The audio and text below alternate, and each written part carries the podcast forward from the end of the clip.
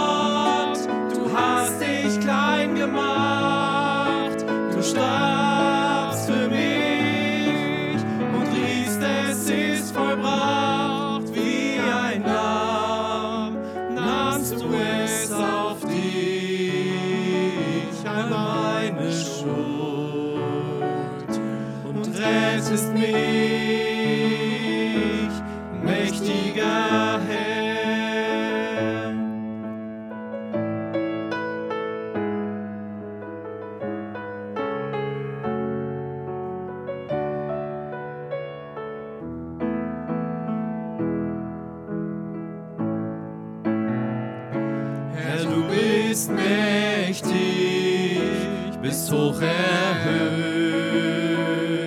Herr, du bist prächtig und was durch dich geschieht.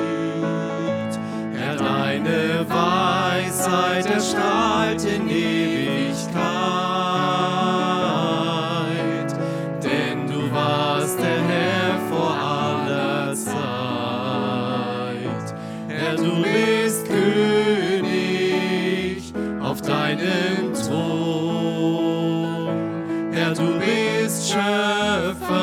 change.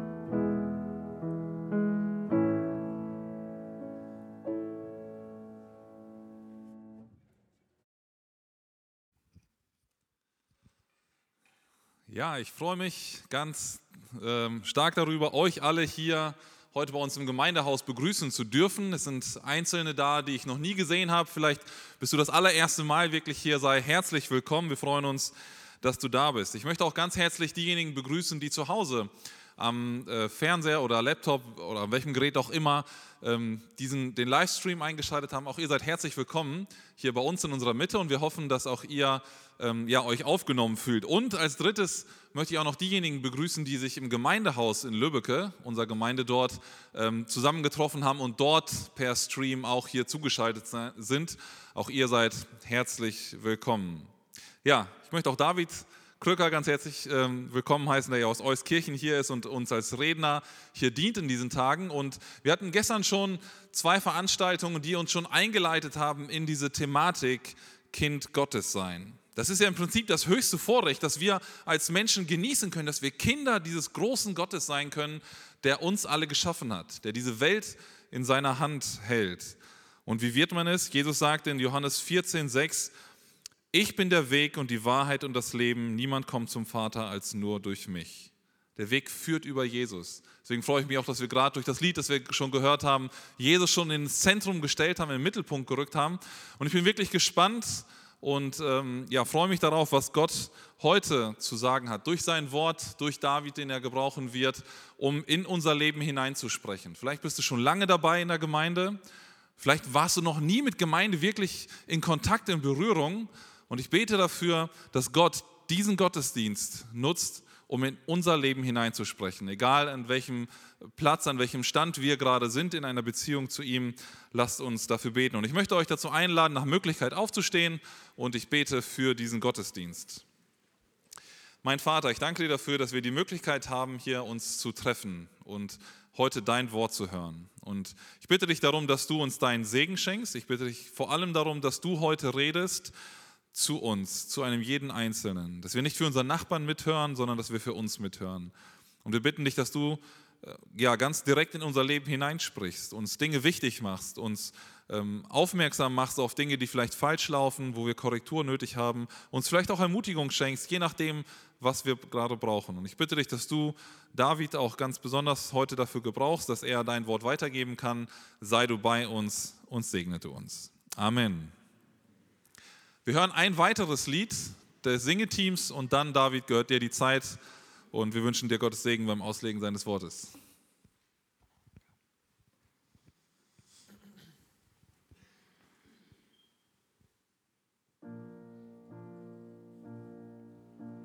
Jeder Mensch braucht Erbarmen, unfehlbare Liebe sei du mir gnädig, Herr. Jeder Mensch braucht Vergebung, die Güte des Erretters, der Völker Hoffnung. Retter, dein Wort versetzt Berge, Du nur allein rettest mich, du allein rettest mich. Für immer bist du mein Erlöser, denn du standst auf aus dem Grab, du besiegtest den Tod. So nimm mich, wie ich bin, Herr, meine Angst und Fehler erfüll mich wieder neu. Ich will dir folgen, Jesus, alles woran ich glaube, leg ich vor dich hin.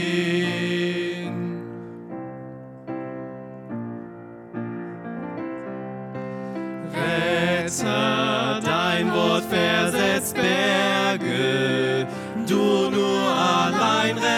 rettest mich, du allein rettest mich, für immer bist du mein Erlöser, denn du standst auf aus dem Grab, du besiegtest den Tod. Strahle hell und lass die Welt es sehen, wir singen dir zu Ehre, auferstandener Herr. Strahle hell und lass die Welt es sehen. Wir singen dir zu Ehre, auferstandener Herr. Retter, dein Wort versetzt Berge, du nur allein rettest mich Du allein rettest mich, für immer bist du mein Erlöser. Denn du standst auf aus dem Grab, du besiegtest den Tod. Retter, dein Wort versetzt Berge,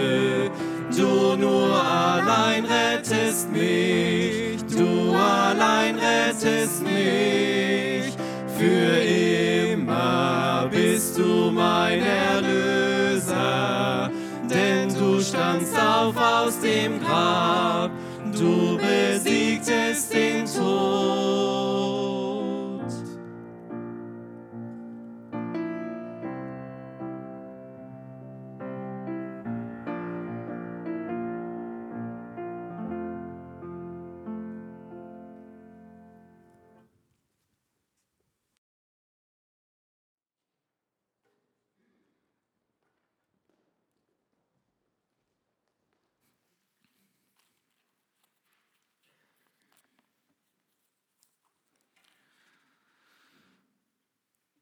Kind Gottes sein, so lebe ich.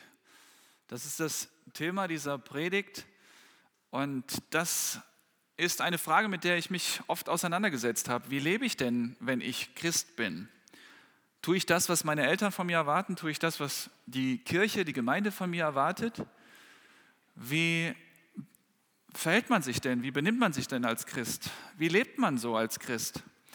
Und als ich jetzt vor einiger Zeit mit meinem Nachbarn im Gespräch war über den christlichen Glauben, er hat mitbekommen, dass ich da überzeugt davon bin, dass ich das auch gerne im Alltag lebe, dann sagte er mir dann, ähm, David, ich bin so weit, dass ich mich auf Jesus einlassen möchte, aber ich kann mir nicht vorstellen, Verantwortung zu übernehmen in der Kirche und dann regelmäßig sonntags hinzugehen.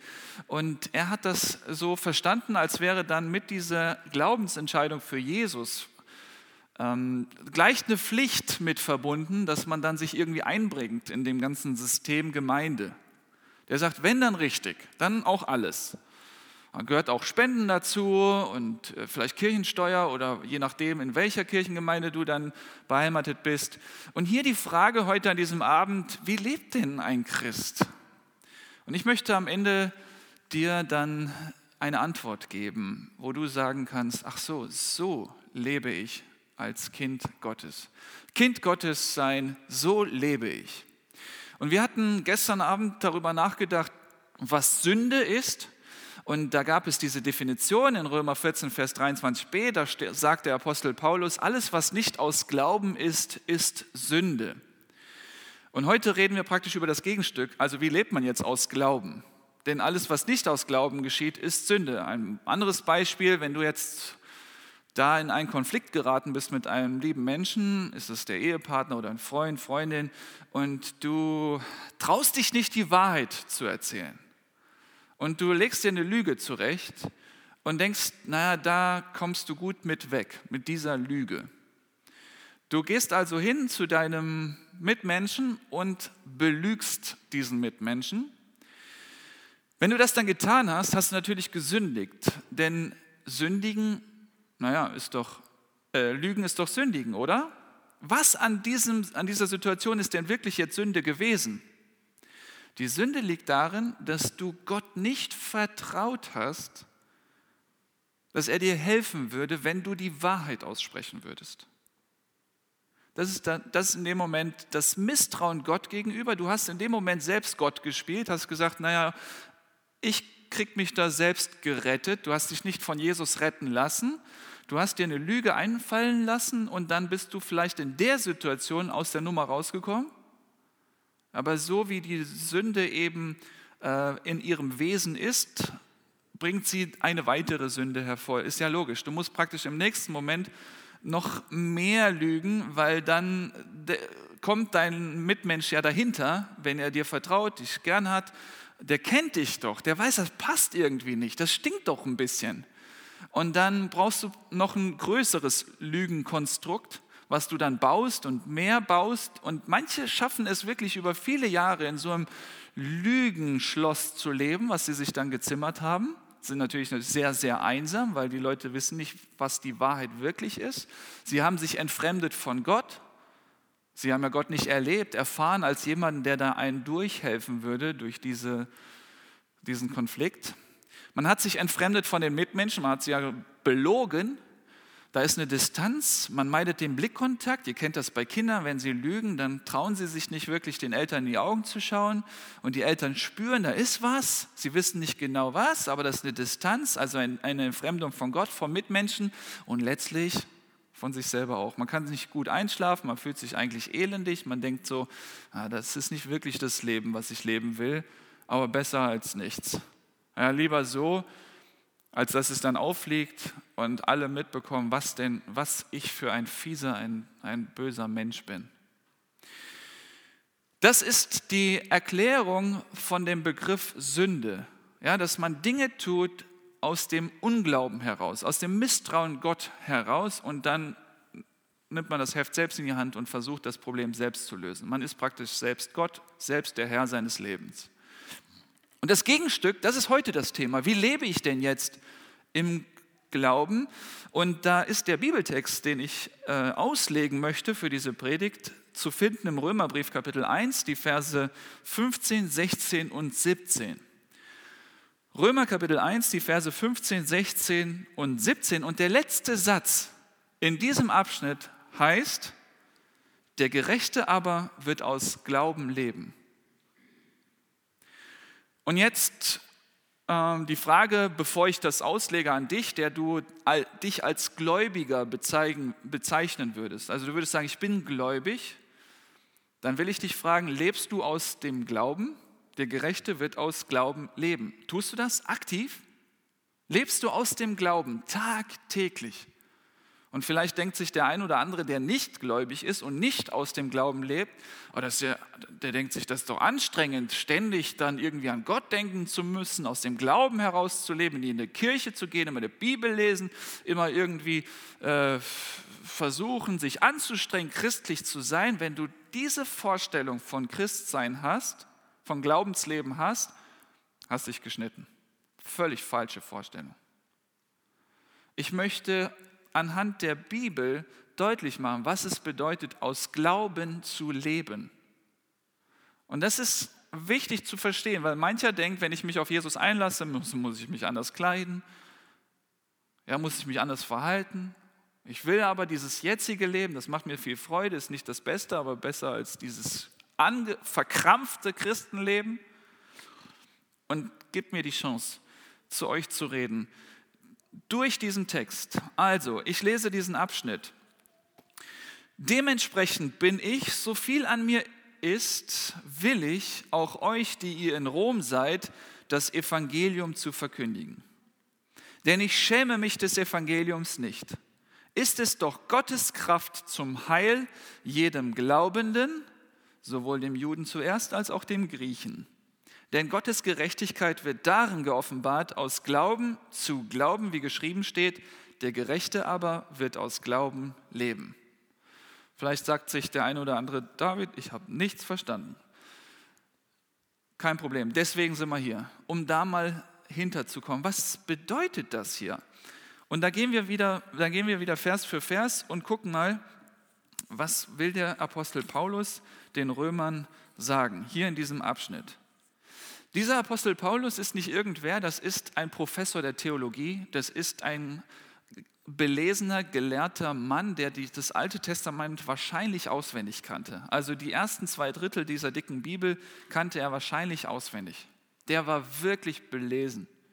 Der hat sich viel damit beschäftigt, mit diesem Wort Gottes und dann, als er Jesus begegnete, dann hat er gemerkt, oh, das ist ja alles auf Jesus hinzudeuten. Jesus ist tatsächlich die Mitte von dem Glauben, das ist, er ist das Zentrum. Und dann hat er angefangen zu verstehen, warum eben Christus der einzige Weg zum Vater ist und so weiter. Er hat sich viel damit auseinandergesetzt und jetzt hört er von einer Gemeinde in Rom und Rom war damals nicht irgendeine Stadt, das war so Zentrum der Geschichte. Ja, da war der Kaiser und von da aus ging alles aus an Lehre, an Kultur, an Bildung und die besten Professoren und so weiter und, und Gelehrten, die waren in Rom. Und dort gab es gläubige Christen. Und diese Christen dort in Rom, die waren Vorzeigechristen. Also, zum Beispiel sagt er, mir ist zu Ohren gekommen, dass euer Glaube verkündet wird in der ganzen Welt. Man spricht praktisch in der ganzen römischen Welt damals von euch, ihr Gläubigen in Rom. Also er hat da nicht irgendwelche Gläubigen, die ziemlich am Anfang im Glauben sind. Das, das sind auch nicht nur Namenschristen, die hin und wieder mal in Gottesdienst gehen, sondern das sind wirklich zutiefst überzeugte Christen. Und er sagt an manchen Stellen, mir, mich verlangt so sehr, Vers 11, euch zu sehen. Boah, ich will so gerne mal euch besuchen. Und dann kommen wir zu unserem äh, Abschnitt. Kurz vorher sagt er noch, ich habe mir so oft vorgenommen, euch zu besuchen, aber es ging nicht. Und hier in den Vers, im Vers 5 habe ich eben gelesen, sagt er, dementsprechend bin ich, so viel an mir ist, willig, auch euch, die ihr in Rom seid, das Evangelium zu verkündigen. Also er sagt ihnen, ich habe häufig versucht, hierher zu kommen nach Rom. Ich wollte euch immer besuchen. Ich hatte ein, ein, ein ganz großes Anliegen. Ich konnte es kaum abwarten. Ich wollte so sehr, aber es ist mir nie gelungen und irgendwie hat sich die Tür nicht geöffnet. Ich wollte euch das Evangelium verkündigen. So, warum wollte er den gestandenen Christen, die für ihren Glauben bekannt sind, das Evangelium verkünden? Die kennen es doch. Also das Evangelium ist die gute Nachricht von Jesus Christus, werde ich gleich noch ein bisschen mehr vertiefen. Aber stellt euch mal vor, ihr Christen hier in Esbekamp, werdet praktisch bekannt für euren Glauben in ganz Deutschland, in der ganzen Welt. Man würde überall von, davon reden. Die Christen in Espelkamp. Wow, also die sind gläubig, wirklich hingegeben. Und dann würde ich als Gastredner mich hier hinstellen und bei der ersten Predigt sagen, boah, ihr wisst gar nicht, wie, wie gerne ich euch besuchen wollte. Schon seit Jahren versuche ich es herzukommen. Ich habe mich so häufig bemüht, hier hinzukommen. Boah, und endlich, endlich kann ich hier sein. Und wisst ihr was? Ich möchte von ganzem Herzen euch das Evangelium verkündigen. Dann würdet ihr sagen, äh, David, wir kennen das. Das ist was für Menschen, die es noch nicht kennen. Vorsicht, stopp. Merkt ihr, dass der Apostel Paulus es den Christen predigen möchte? Das heißt, ich wende mich zu Beginn meiner Predigt an die Gläubigen. An die Gläubigen, damit sie erkennen, damit wir Gläubigen erkennen, was es bedeutet, aus Glauben zu leben. Und wenn du heute noch nicht gläubig bist, hör mal genau hin, damit du eine Vorstellung hast, was es bedeutet, ein Christ zu sein. Dass du am Ende dieser Predigt ganz genau weißt, ich möchte es oder ich möchte es nicht. Also zunächst einmal an die Gläubigen hier in Espelkamp oder die Gläubigen damals in Rom. Der Apostel Paulus, er wollte so sehr ihnen das Evangelium verkündigen. Halten wir mal fest. Die Frage noch einmal, warum so sehr? Warum treibt es ihn förmlich ja, dazu, so einer Gemeinde zu fahren, dahin zu kommen, um ihnen das Evangelium zu verkündigen? Ich habe da folgenden Gedanken und eine Erklärung. Kennt ihr das, wenn ihr im Urlaub gewesen seid? Keine Ahnung, nicht nur so ein Strandurlaub, sondern ihr habt so einen äh, Urlaub gemacht, wo ihr dann Sightseeing gemacht habt, Dinge, Bauten euch angesehen habt, viele Fotos gemacht habt. Ja, ihr seid voller Eindrücke, eure Festplatte ist voller Bilder und ihr wollt diese Eindrücke, dieses, diese vielen neuen Dinge, die ihr da kennengelernt habt, ihr wollt diese Dinge mit anderen teilen. Ihr wollt euren Urlaub, eure Bilder mit jemandem teilen. We, mit wem teilst du diese Eindrücke? Wem gibst du das mit? Es braucht zwei Voraussetzungen. Eine, ja, jemand interessiert sich für das, was du erzählen möchtest und gibt dir das Ohr drei Stunden lang. Und zweitens, jemand, der dich verstehen kann. Also jemand, der vielleicht Chinesisch spricht und du kannst kein Chinesisch, der würde wahrscheinlich vielleicht Interesse haben, aber das nicht enkodieren können. Also es braucht jemand, der das rational einfach auch versteht. Und ich stelle mir vor, dass der Apostel Paulus eine so große Leidenschaft hatte von diesem Evangelium, also von der guten Nachricht von Jesus Christus, dass er am Kreuz von Golgatha gestorben und auferstanden ist, uns erlöst hat, uns erkauft hat, errettet hat. Und er hat diese Begeisterung, weil er Jesus selbst begegnet ist dort vor Damaskus. Und er hat tausend Bilder und Gedanken in seinem Herzen, in seinem Kopf und er sucht sich jetzt eine Gemeinde, mit der er diese Eindrücke teilen kann. Und endlich findet er diese Vorzeigegemeinde dort in Rom und denkt, wow, endlich bin ich hier bei euch, weil euch kann ich dieses volle Programm, das ganze Evangelium mitteilen, denn ihr habt ein Interesse dafür und ihr könnt es auch verstehen. Los geht's, ganze erste elf Kapitel des äh, Römerbriefes führt er das Evangelium in seiner ganzen Schönheit aus. Und die Römer sitzen da und sind hin und weg, sind so begeistert, so leidenschaftlich, während sie das hören. Bei den Ephesern musste er nach drei Kapiteln Evangeliumbeschreibung schon in die Umsetzung gehen. Die konnten wahrscheinlich nicht mehr ertragen. Die Galater nach vier Kapiteln. Bei den Römern elf Kapitel. Warum? Weil da eine ganz, ganz große Faszination ist. Und wenn du dich an Jesus und an das Evangelium, an Gott heranwagst, will ich nur sagen, das, was ich versuche in diesen Tagen zu erklären, ist, da geht, da geht noch viel mehr. Da ist noch so viel mehr zu holen. Die Bibel ist so voll von wirklich wunderschöner Wahrheit und die gönne ich dir vom tiefsten Herzen. Das soll nur bruchstückhaft ein Ansatz sein, um zu erklären die Schönheit des Evangeliums. Also hat dieser Apostel Paulus endlich mal ein offenes Ohr, er kann sein Herz teilen, er lässt also diesen Römerbrief ähm, aufschreiben. Er selber hat den nicht geschrieben, aber er hat den diktiert und da gab es diesen Tertius in Römer 16, 22, der dann versucht mitzuschreiben und der Apostel Paulus diktiert ihm diesen Brief und er schreibt mit und schreibt mit und dann während, ich kann mir das so vorstellen, irgendwann sagt der Tertius, Paulus, das können die nicht verkraften, das, ich verstehe selbst schon nicht, was ich hier schreibe. Römer Kapitel 7, 8, das ist doch, da wird dir schwindelig, sagt Paulus, nein, schreib, schreib, die können es verstehen, die sind echt gläubig, die sind hingegeben, die werden es verstehen, diese ganze Tiefe, diese Weite, diese Größe des Evangeliums.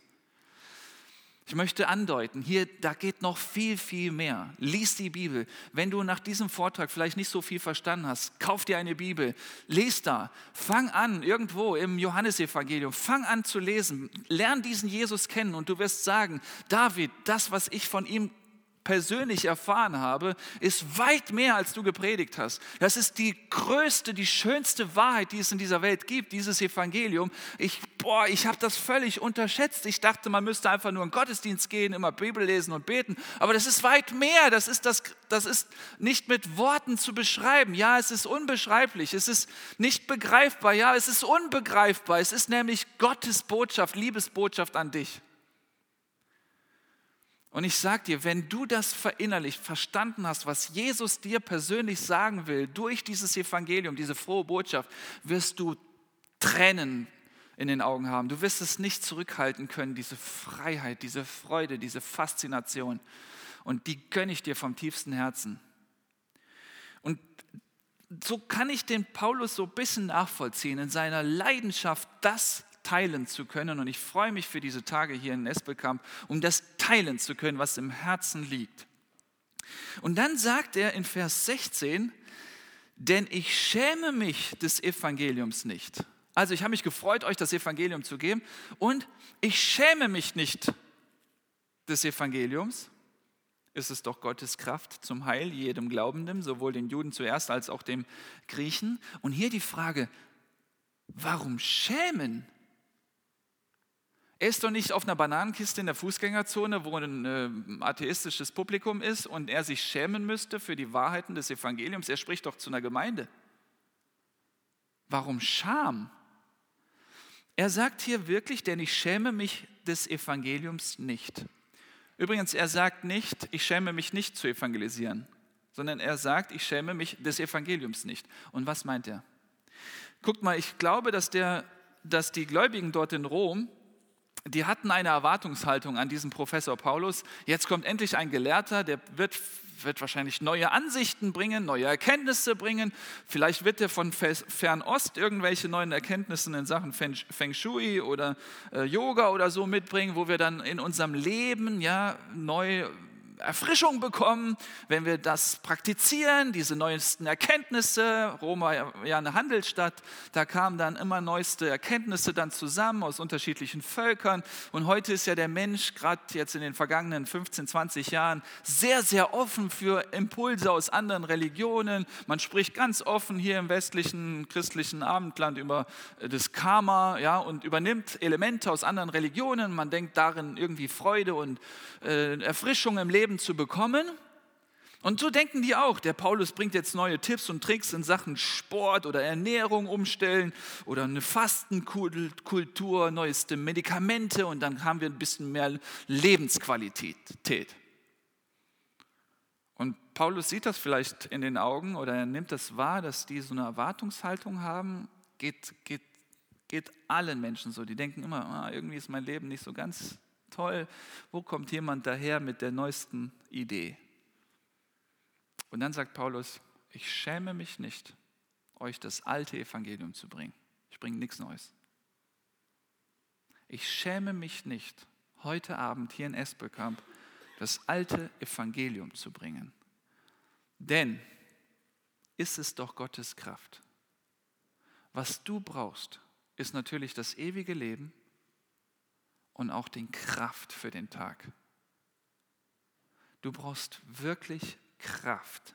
Ist es doch Gottes Kraft zum Heil, die Rettung, ewige Rettung, aber auch zur persönlichen Rettung, zu Heil auch in deiner Seele, dass du zum Frieden kommst, zu einer ruhigen Nacht. Jedem Glaubenden.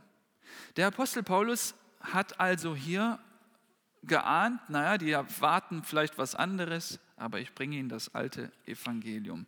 Die gute Nachricht. Evangelium steckt in dem Wort evangelisch. Freie Evangelische Bibelgemeinde Espelkamp, da steckt es drin. Die evangelische Landeskirche, bekannt in unserem Land. Evangelisch, da steckt das Wort Evangelium drin und das ist übersetzt nichts anderes als die gute Nachricht. Und jetzt will ich dir mal in Kürze erklären, welche gute Nachricht. Also ich fasse diese elf Kapitel in ein paar wenigen Sätzen zusammen, damit du verstehst, es ist eine gute Nachricht. Wir alle sehnen uns nach guten Nachrichten. Wir freuen uns dann über, jeden neues, über jedes neue Prospekt, was da kommt vom Aldi, damit man gute Nachrichten liest. Ja, wo gibt es denn jetzt was günstiger in der kommenden Woche? Wir freuen uns auf Rückzahlungen von irgendwelchen Ämtern, Gehaltserhöhungen, keine Mängel beim TÜV. Juhu, neue Nachricht, gute Nachricht, gute Nachricht, super. Oder vielleicht beim äh, Arztbesuch, wenn es dann keine schlimme Diagnose ist, gute Nachricht, kein Tumor. Und dann freuen wir uns über gute Nachricht. Und hier die gute Nachricht. Eine also die gute Nachricht, die alle anderen Nachrichten toppt. Und zwar die gute Nachricht von Jesus Christus. Gib mir die Chance, zu dir, zu euch zu sprechen. Lass mich dir mal erklären. Ist etwas unangenehm jetzt zu Beginn, aber ich muss es aussprechen. Gott ist richtig, richtig sauer auf dich, aber er liebt dich. Das geht, das geht beides zusammen. Ich habe vier, vier bildhübsche Kids. Die drei Jungs, die Älteren, die stellen Sachen an. Ich, manchmal, ich bin manchmal richtig sauer, weil es manchmal lebensgefährlich ist, was sie sich einander antun. Ich bin sauer, weil ich möchte nicht, dass eins meiner Kinder aufgrund so einer Situation tot ist. Ich bin richtig sauer, weil ich merke, das könnte wirklich ins Auge gehen hier, die Situation. Aber warum bin ich so sauer? Weil ich jeden, jedes meiner Kinder liebe. Und ich möchte nicht, dass denen was zustößt. Also habe ich in mir dieses Gefühl der Besorgnis und der, teilweise auch der Wut. Lass uns das Zorn nennen. Ich bin zornig auf das, was sie sich leisten. Warum? Weil ich sie liebe. Und jetzt, wo wir den, äh, am Anfang festgestellt haben, was Sünde ist, du tust Dinge, nicht aus Glauben heraus, sondern versuchst das Ding selbst zu retten. Also die Unwahrheit, die Lüge, die du jemandem weitergibst. Du versuchst dich zu schützen. Und aus Gottes Perspektive ruinierst du dein eigenes Leben. Gott denkt sich, warum lügt er darum? Ich würde ihm helfen. Warum klaut er darum? Ich würde ihm, ihn versorgen. Warum macht er dies und jenes, ist nur geizig und hält nur zurück? Ich würde ihm doch geben. Warum ruiniert er meine wunderbare Schöpfung? Er hat doch alles, was er hat, braucht. Und so wächst der Zorn in Gottes Herz und gleichzeitig ist die Liebe kein Stück weniger. Lasst mich das deutlich sagen, die Liebe zu dir ist immer konstant, immer konstant. Du kannst nichts tun, dass die Liebe Gottes mehr wird, durch großen Einsatz in der Gemeinde und viel Aktivismus. Du kannst nichts tun, dass die Liebe Gottes ein bisschen mehr wird. Und du kannst nichts tun, dass die Liebe Gottes ein bisschen weniger wird. Keine noch so schlimme Tat kann die Liebe Gottes zu dir nur ein Stück senken. Nur was machen wir mit dem Zorn, der da ist? Und hier müssen wir das, diese gute Nachricht verraten. Diese gute Nachricht, dass Gott selbst eine Lösung geschaffen hat für diesen Zustand. All die Schuld, all die Sünde, die du begangen hast in, wie alt bist du? Ich bin 37, in den 37 Jahren, alle Schuld und ich sündige weiter und ich werde morgen wieder sündigen. Ich sündige und zerstöre die wunderbare Schöpfung Gottes, zerstöre die Beziehungen. Immer dann, wenn ich Gott nicht vertraue und das Heft selbst in die Hand nehme, dann zerstöre ich die Beziehungen, dann zerstöre ich die Beziehung zu ihm und zu mir selbst. Und dann kann Gott nicht einfach zuschauen, weil er liebt mich doch. Und an sich hätte er das Recht gehabt, mich zu eliminieren. Sagen, du zerstörst die Schöpfung, also Strafe, Tod, Sünde führt zwangsläufig zum Tod. Du musst den Virus eliminieren, der muss weg. Sonst steckt der andere an, sonst ruiniert er das ganze Umfeld. Vielleicht ist in deinem Umfeld, in deiner Verwandtschaft, in deiner Bekanntschaft, in deiner, auf deinem Arbeitsplatz schon alles kaputt. Weil irgendjemand da so egoistisch war, so ein Geizhals war, so jemand so, so, so böse war. Ist alles kaputt gegangen in dieser Beziehung. Deine Ehe ist einfach kaputt. Und eigentlich müsste Gott sagen, okay, du hast gesündigt, du hast die Beziehung gefährdet, du hast sie zerstört, ich muss, ich muss dich töten, damit das nicht weitergeht. Das würdest du sofort machen. Du guckst doch in deinem Garten nach Unkraut oder nach irgendwelchem Ungeziefer, sofort eliminieren, damit es so wunderschön bleibt. Aber was tut Gott?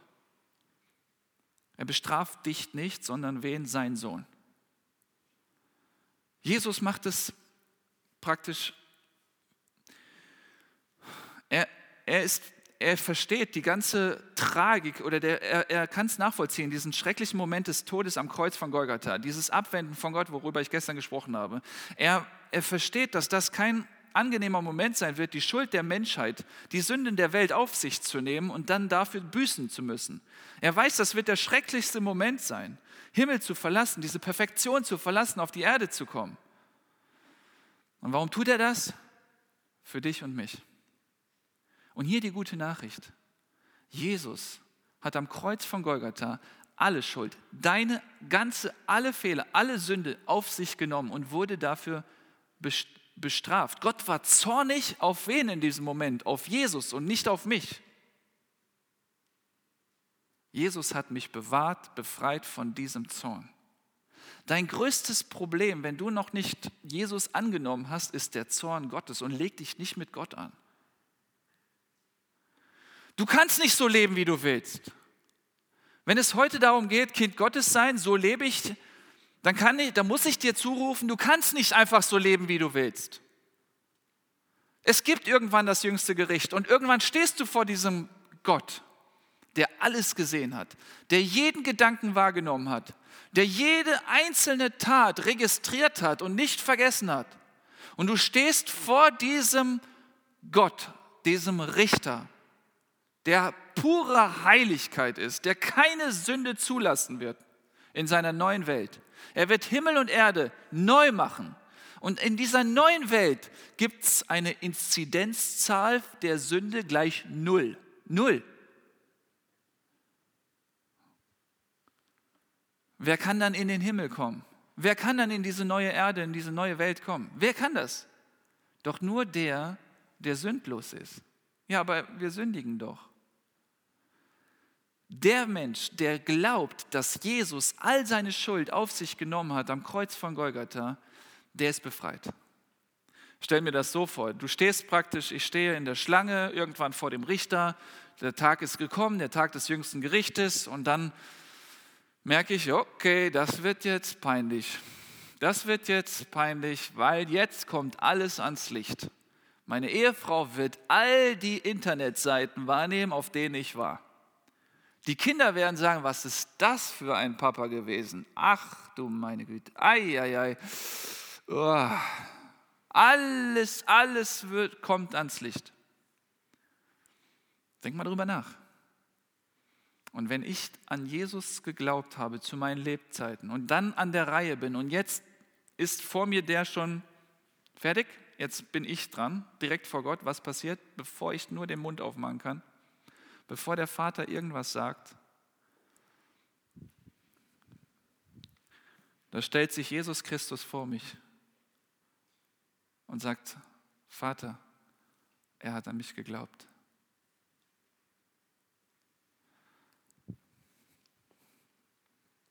Glaubst du an Jesus Christus? Glaubst du an ihn?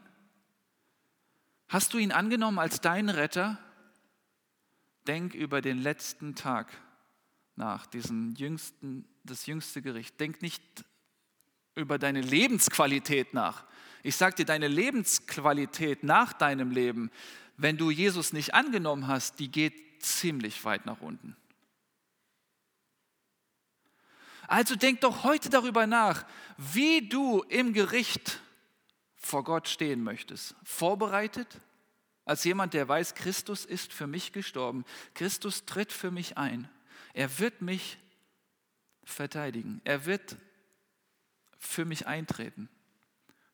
Wird er das tun? Wird er, wird er da einspringen für dich? Oder musst du da vor Gott stehen und Jesus sagt, ihn kenne ich nicht. Kenne ich einfach nicht. Und dann gibt es diese Verurteilung, diese ewige Strafe. Ich möchte dir zurufen, diese gute Nachricht, und ich will dir von ganzem Herzen sagen, Jesus Christus, er hat für deine Schuld bezahlt. Er, hat, er ist auch für deine Schuld gestorben. Es wird wirksam, diese Errettung, in dem Moment, in dem du glaubst. Du musst nichts tun. Nur glauben. Glaubst du, dass Jesus für dich gestorben ist am Kreuz von Golgatha? Wenn das stimmt, dann bist du befreit. Und jetzt ist ja die Frage, wie lebe ich denn als Christ, wenn ich das glaube? Wir werden noch in den nächsten Abenden weiter darüber sprechen, wie man ein Kind Gottes wird. Ich werde es weiter vertiefen und ausführen. Aber heute zu der Frage, wie lebe ich denn dann als Christ? Wenn ich das im Glauben angenommen habe und viele hier in der Gemeinde in Esperkamp glauben ja, aber was heißt das jetzt konkret für mein Leben? Und da gibt es viele Menschen, die sagen, naja, also Jesus hat sowas Tolles für mich getan, er ist am Kreuz für mich gestorben, jetzt muss ich für ihn etwas tun. Nach dem Motto, das habe ich für dich getan, was tust du für mich? Und sie sind Zeit ihres Lebens bemüht, irgendwie das wieder gut zu machen. Das wäre so, wie wenn äh, unser Haus, ich komme jetzt am Mittwochabend nach Hause und unser Haus ist abgebrannt. Stellt euch mal vor, ich fahre da so in die Straße rein und sehe Ruine, alles, alles abgebrannt. Und dann, Gott sei Dank, der Familie ist nichts passiert, meine zwei älteren Söhne stehen vor dem Haus, ich renne auf sie zu und umarme sie, freue mich, dass denen nichts passiert ist. Und dann gucken sie mich an und dann ist da einer, der sagt, Papa, ähm, Entschuldigung, aber ich werde es wieder gut machen. Läuft, holt Steinchen und Stöckchen aus dem Spielplatz und fängt an, dieses Haus wieder aufzubauen. Das ist so, wie wenn du versuchst, deine, die Rettungstat Jesu wieder gut zu machen, wieder zurückzuzahlen. Du schaffst es nicht. Das war viel zu groß, was er für dich getan hat. Es gibt nur eine Reaktion, eine Reaktion auf, dieses, auf diese Tat Jesu Christi, die da wäre, was, was würde mir ausreichen, wenn ich da vor meinem Sohn stehen würde und er anfangen würde, das gut zu machen? Was würde mir ausreichen? Wenn er sagen würde, nachdem ich ihn umarme und ihm zeige, es ist, ich vergebe dir, ich werde dafür bezahlen, ich werde noch einen Job annehmen müssen, ich werde versuchen, das zu bezahlen. Die einzige Reaktion, die richtig wäre in dem Moment, wenn mein Sohn ehrlich mir ins Gesicht sagen würde, danke. Wie lebe ich als Christ? Sag einfach mal danke. Sag danke, Jesus, dass du das für mich getan hast.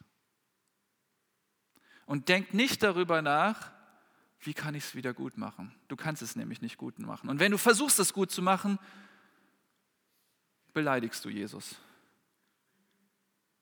Als würde man das wieder gut machen können. Sag von Herzen Danke. Und jetzt gibt es den anderen Sohn, der sagt, oh, du vergibst uns?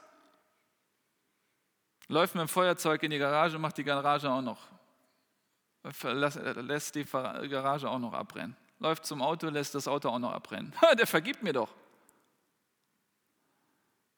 So, so reagieren manche, die denken, naja, der vergibt mir, also kann ich dann äh, weiter sündigen, bis der Arzt kommt. Derjenige, der aktiv weiter bewusst sündigt, weil er dann sagt, mir wird sowieso vergeben, hat das nicht verstanden.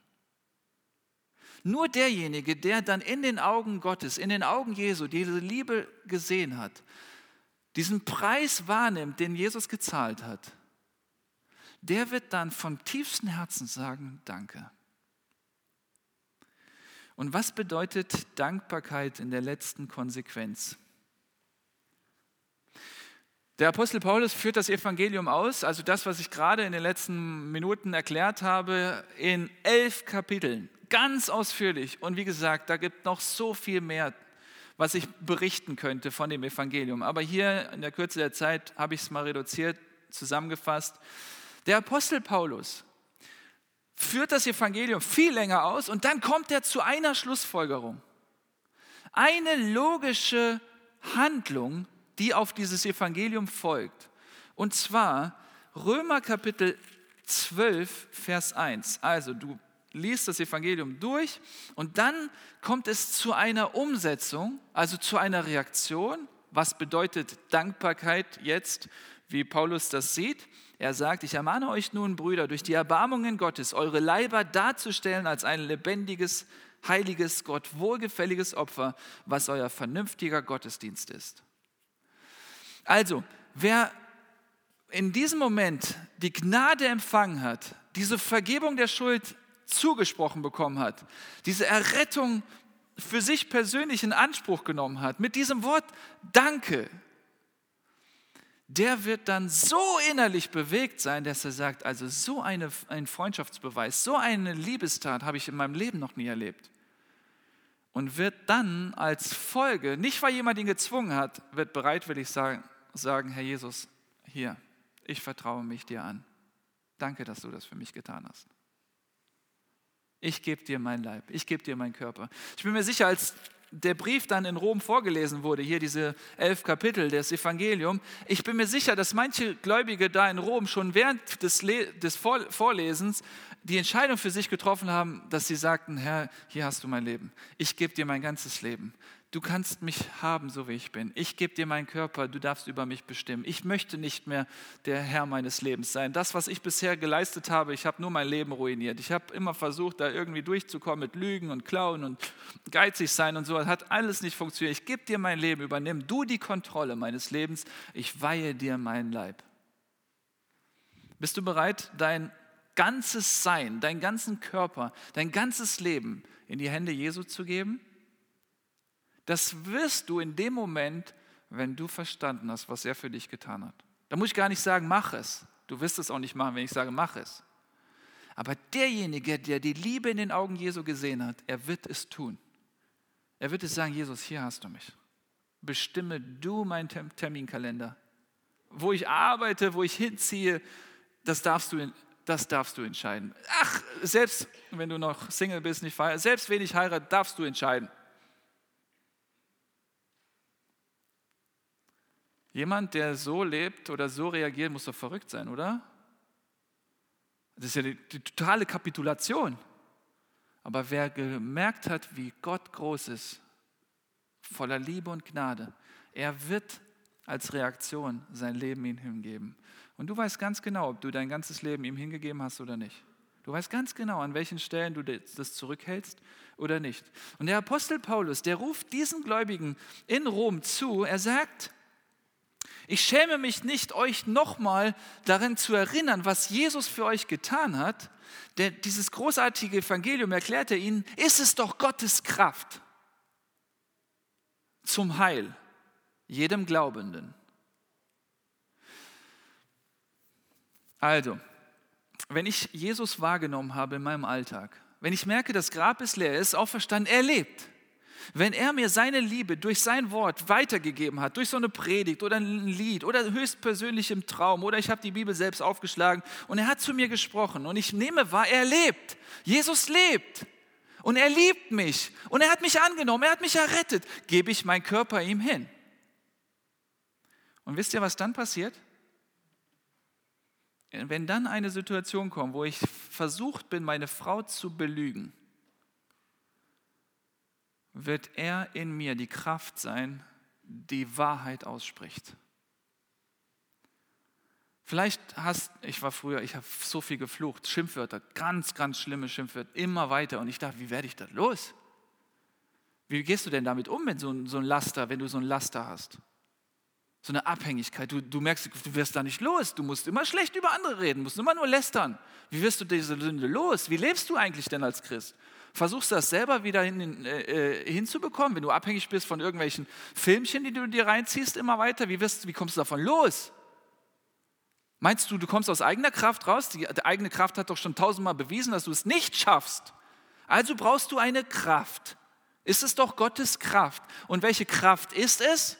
Jesus Christus selbst in dir. Der Apostel Paulus sagt in Galater 2, Vers 20, in dem Moment der Hingabe, das ist ja nichts anderes als ein Sterben, ein Hingaben, Jesus, ich kapituliere, ich gebe dir mein ganzes Leben, ist okay, du hast es. Und dann sagt der Paulus, nicht mehr lebe ich, sondern Christus lebt in mir.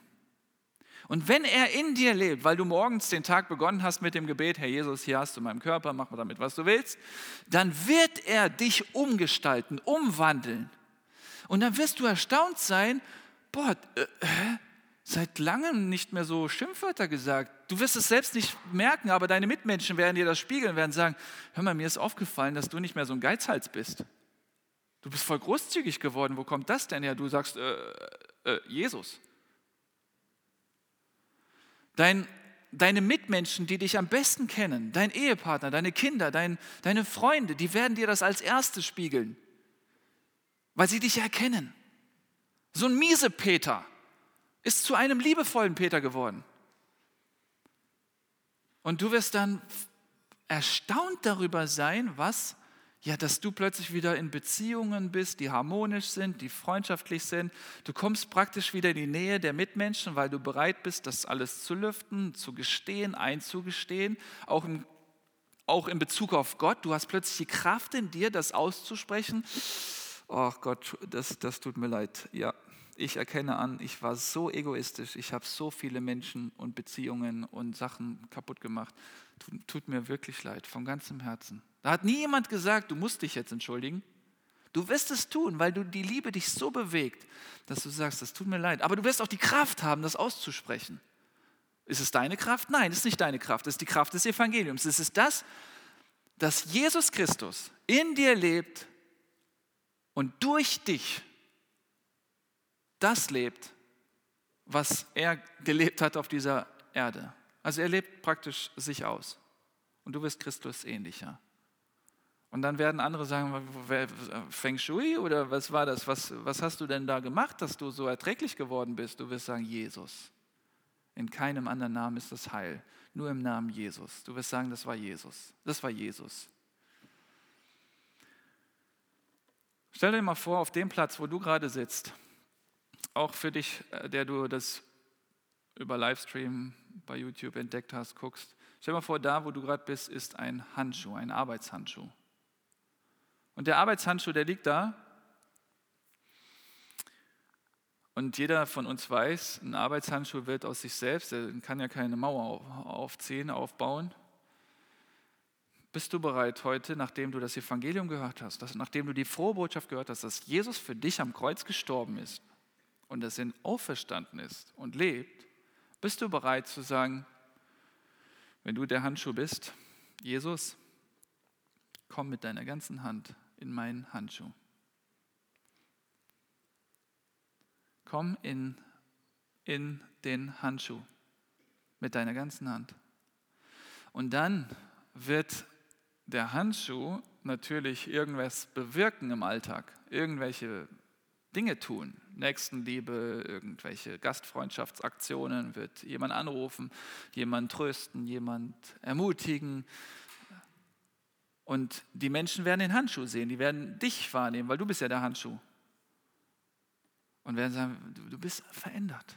Was ist da los? Und du wirst sagen, in mir lebt Christus.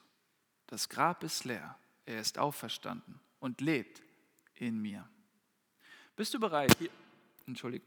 Bist du bereit, deinen Körper, hier, dein, dein Körper, also meine 1,92, äh, 95 äh, Kilo, sorry, ja, diese, diesen Leib, also der dir so heilig ist, bist du, bist du bereit zu sagen, Jesus, ich gebe dir den hin? Du kannst einziehen durch den Heiligen Geist. Jesus kommt durch den Heiligen Geist in mein Herz, in mein Leben, in meinen Körper. Und er gebraucht diese Sinnesorgane, diese Augen, um auf den Mitmenschen zu blicken diese Hände, um anderen zu helfen. Er gebraucht mein Leib. An sich in der Theorie nachvollziehbar und schnell gemacht, oder? Warum tun das so wenige? Auch gestandene Christen nicht. Warum tun sie es nicht? Weil da irgendjemand daherläuft wie ein brüllender Löwe und versucht, die Leute zu verschlingen. Das ist der Teufel, der sagt: Quatsch, du willst doch nicht ganz dein Leben hingeben. Gib doch den nur einen, Ring, einen kleinen Finger oder einen Ringfinger, doch nicht die ganze Hand. Was ist, wenn der dein, dein Leben, wenn, was ist, wenn du deinen Körper ihm gibst, dann kann er das doch nehmen in den Himmel und dann bist du tot. Ja, so riskant ist es. Als ich gestern über diese Wahrheiten gesprochen habe, hat meine Frau mitverfolgt diese Predigt und die sagte, ja, was ist wirklich, wenn er jetzt tot umfällt? Das ist natürlich riskant. Da bist du nicht mehr Herr deines Lebens. Da kannst du nicht mehr bestimmen. Er bestimmt. Er ist der Herr deines Lebens. Möchtest du? Möchtest du bereitwillig dein Leben, dein Leben zu sterben und es Jesus zu geben? Und zu sagen, von nun an ist mein Name David Kröker mir egal. Dein Name werde geheiligt. Es soll um dich, Jesus Christus, geben. gehen. Dich bete ich an. Ich verneige mich vor dir. Du bist mein Gott. Du bist mein König. Du bist mein Retter. Du bist mein Held. Du bist alles für mich. Und das ist das, wovon der Apostel Paulus spricht. Und dann wird die Gerechtigkeit Gottes geoffenbart werden aus Glauben. Also sein Wesen ist die Gerechtigkeit. Das ist nicht mehr Lügen und Betrug, sondern Gerechtigkeit und Friede und diese Eigenschaften Gottes werden offenbar werden. Der Handschuh wird dann um, äh, im Alltag irgendwo rumlaufen und rumarbeiten, rummachen. Das wird offenbar, nicht direkt, aber indirekt. Durch die Gläubigen wird Jesus, wird Gott, Gottes Gerechtigkeit offenbar. Und hier steht aus Glauben, wie geschrieben steht, der, Glaub, der Gerechte aber wird aus Glauben leben. Bist du bereit, aus Glauben zu leben? Denn das ist die Hoffnung für dich und all deine Beziehungen dass da wieder was ins Reine kommt. Versöhnung passiert. Zuallererst Versöhnung mit dem Vater im Himmel. Und so ist die Antwort auf die Frage, wie lebe ich als Christ? Aus Glauben, die dafür zur Hingabe. Und so wirkt und lebt Christus letztlich durch mich. Ich darf bitten, dass die Musiker auf die Bühne kommen und wir noch ein Lied gemeinsam singen. Und ich möchte aber vorher ein Übergabegebet sprechen, dass du nachsprechen kannst, in Gedanken mitsprechen kannst. Und wenn du von ganzem Herzen gerade ja, bereit bist, das zu tun, dann darfst du wissen, er selbst, er selbst hat dich angesprochen. Er selbst ist gerade dabei, an deinem Herzen zu klopfen. Und wenn du ihn hörst, sein Klopfen hörst, dann öffne doch deine Herzenstür. Siehe, ich stehe vor der Tür. Das sagt er einer Gemeinde. Siehe, ich stehe vor der Tür und klopfe an. Wenn du dieses Klopfen gerade wahrnimmst, dann öffne bereitwillig die Tür und sag, komm herein und nimm jeden Bereich meines Lebens unter Kontrolle. Ich gebe dir ab. Alles. Und du wirst schon bald bezeugen oder andere werden es dir spiegeln, hey, du bist verändert. Du hast, ein, du hast ein, eine Freundlichkeit, die kenne ich so nicht. Du hast eine Großzügigkeit, Wahnsinn. Friedfertigkeit, mega. Wahnsinn, du bist ein neuer Mensch. Woher hast du die Kraft? Jesus. Steht auch bitte auf und dann nach dem Gebet und dem Lied und dem Gottesdienst warte ich im Keller und wenn du noch vertiefen möchtest, Gesprächsbedarf hast, komm einfach dazu, wir quatschen ein bisschen oder du siehst nachher dann auch meine Nummer eingeblendet, ruf mich einfach an, nimm Kontakt zu dieser Gemeinde, der Ortsgemeinde auf und ja, Nimm es in Anspruch, die Errettung Jesu Christi. Ich bete. Lieber Gott im Himmel, ich ahne, welchen Zorn du haben musst. Wenn du all die Kriege und den Hass und den Terror in dieser Welt siehst, muss es was mit dir tun. Und dabei will ich nicht nur auf andere Menschen schauen, sondern auf mich selbst. Ich gestehe dir ein, dass ich vieles, vieles kaputt gemacht habe. In meinem Leben, in der Beziehung zu anderen und in der Beziehung zu dir. Vergib mir bitte diese Schuld.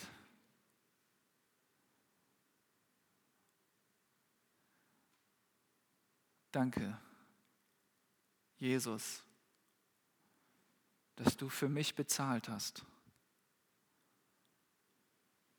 dass du für mich gestorben bist. Ich habe es verdient. Danke dafür. Herr, und nun möchte ich nicht mehr die gleichen Fehler machen wie vorher. Es gibt zu viele Beweise, dass ich nicht in der Lage bin, mein Leben zu kontrollieren. Und bevor mich andere kontrollieren, gebe ich es dir. Hier hast du mich. Mach mit mir, was du möchtest. Amen. Wir bleiben stehen und hören dieses Lied.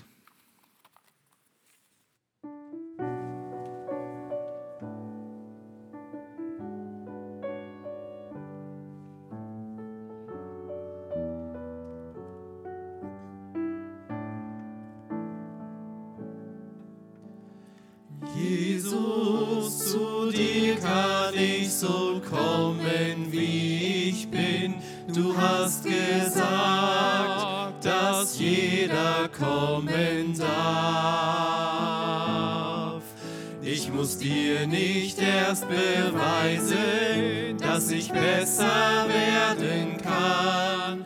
Was mich besser macht vor dir, das hast du längst am Kreuz getan. Und weil du mein Zögern siehst, streckst du mir deine Hände hin. Und ich kann so zu dir kommen,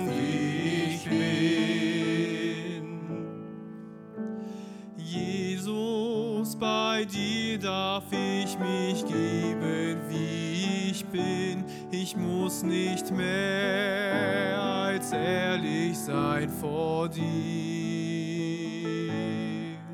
Ich muss nichts vor dir verbergen, der mich schon so lange kennt. Du siehst, was mich zu dir zieht und auch was mich von dir noch trennt. Und so leg ich Licht und Schatten meines Lebens vor dich hin, denn bei dir darf ich mich geben, wie ich bin.